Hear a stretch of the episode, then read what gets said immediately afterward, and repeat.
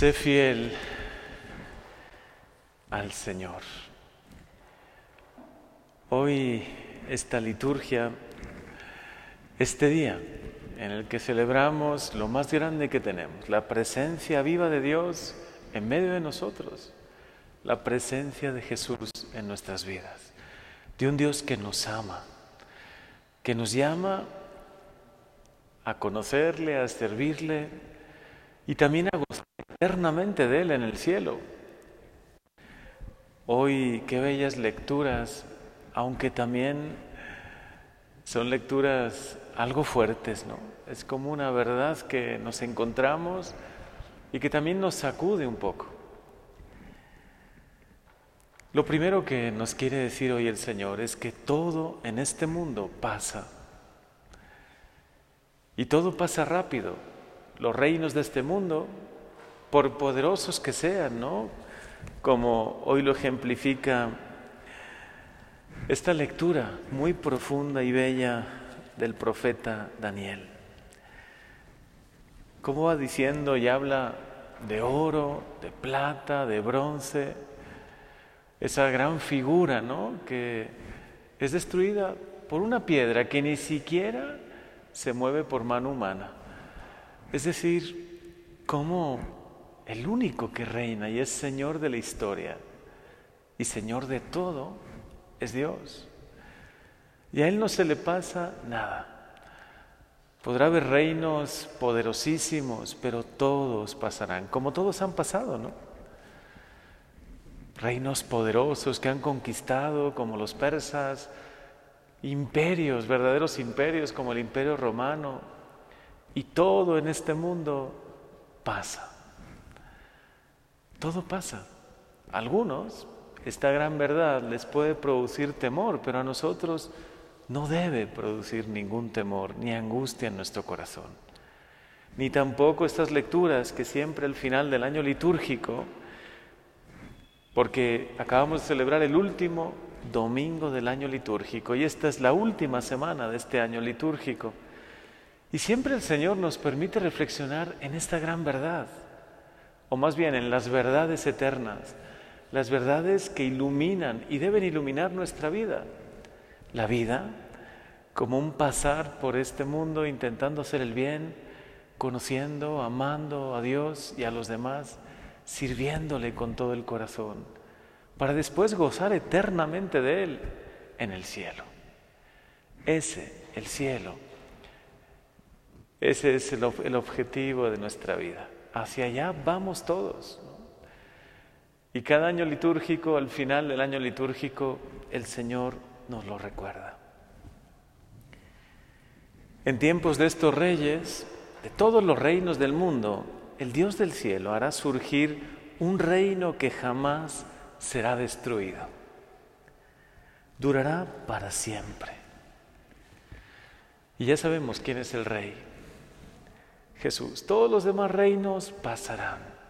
Y él nos lo recordaba hace poco, pero mis palabras no dejarán de cumplirse. Todo en la vida pasa.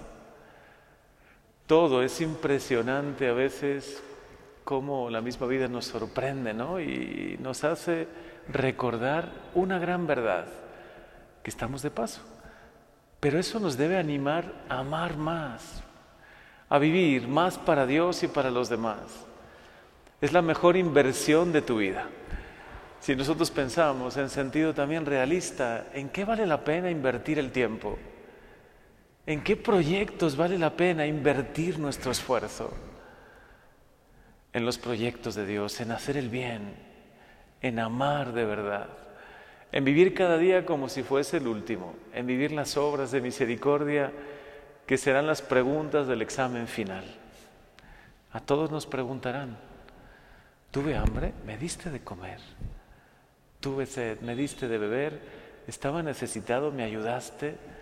Estaba triste, me consolaste. Necesitaba una palabra de aliento tuya, un abrazo tuyo, una, un gesto de cercanía, de amor. ¿Me ayudaste? Porque Jesús se identifica siempre con los más pequeños. Y luego dice algo bellísimo esta liturgia, sé fiel hasta la muerte y te daré como premio la vida. El Señor te anima todos los días a que seas fiel. Habrá motivos a veces de desánimo, momentos complicados en la vida, pero tú mantente fiel a Dios, mantente fiel al Señor. Parecería que está surgiendo como un nuevo paganismo, ¿no? Donde están queriendo regresar a los dioses antiguos y entonces no tener en cuenta la revelación de Dios, no tener en cuenta que Jesús nos ha comunicado su evangelio, la gran noticia que Dios nos ama, que es un Padre de amor, que se ha querido revelar, revelar a nosotros como un Dios de misericordia. Y todavía ahí no, no termina todo. Se ha querido encarnar, ofrecer su vida, morir por nosotros, derramar su preciosa sangre para salvación nuestra y resucitar. Y está vivo está vivo y a nuestro lado. Qué maravillosa revelación, qué privilegio tenemos nosotros los que hemos recibido este don, el don del Evangelio, de la gran noticia, cómo nos tiene que alegrar, llenar de entusiasmo y que nunca nos acostumbremos a esta gran noticia. Pero qué misterio que haya muchos hermanos nuestros que omitiendo, haciendo caso omiso a esta gran verdad, a esta buena nueva, a esta revelación de Dios. Quieren volver a dioses paganos. ¿Será porque es más fácil la vida si hacemos dioses a nuestra medida, no? No, Señor, yo quiero ser fiel a ti, quiero ser fiel a tu palabra, a lo que, a lo que me has revelado. Quiero que mi familia y yo seamos fieles al Señor como ese libro maravilloso de Josué cuando él mismo se levantó delante del pueblo y dijo, ahora, aquí y ahora decidan a quién quieren servir. Quizá hoy también el Señor nos dice, decide, decidan a quién quieren servir. ¿A los dioses antiguos, a los dioses paganos? ¿O a este Dios que se ha revelado como Dios de amor, que ha dado la vida por ti. Josué, después de retar un poco y de desafiar al pueblo, porque de vez en cuando nos viene bien que nos sacudan un poquito en nuestra fe, ¿no? Él dijo, yo y mi familia serviremos al Señor. Ojalá que esa frase de Josué, esa frase bíblica, esa frase que, que nos debe animar hasta como un programa de vida, a lo mejor alguno de ustedes la pueda escribir y tener siempre presente. ¿Por qué no? Hasta ponerla ¿no? a los pies del Sagrado Corazón de Jesús que reina en nuestro hogar y decir, yo y mi familia serviremos al Señor. ¿Habrá tiempos de confusión como los narra el Evangelio? Quizá los haya y posiblemente los habrá. Días de oscuridad, que seguramente será más bien una oscuridad espiritual, ¿no? Más allá del apagón que están anunciando, más bien una oscuridad espiritual, puede que los haya, pero nosotros tenemos la luz de la fe, tenemos la palabra de Dios que nos guía, que nos inspira, que hoy nos anima, como este gran mártir al que hoy celebramos, Miguel Agustín Pro, a ser fiel, incluso dando la propia vida. Yo quiero ser fiel a ti, Señor. La fidelidad a Dios.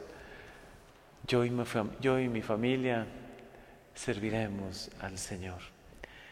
Hoy le pedimos a este gran santo que en tiempos de persecución quiso celebrar la Eucaristía aunque sabía que se jugaba la vida. Hacía paradas a lo largo de, pues bueno, en muchísimas calles para llevar la comunión a los enfermos, para llevar la Eucaristía en tiempos donde hasta la misma Eucaristía se prohibió. Gobiernos pasarán, los reinos de este mundo pasarán, pero sus palabras no dejarán de cumplirse.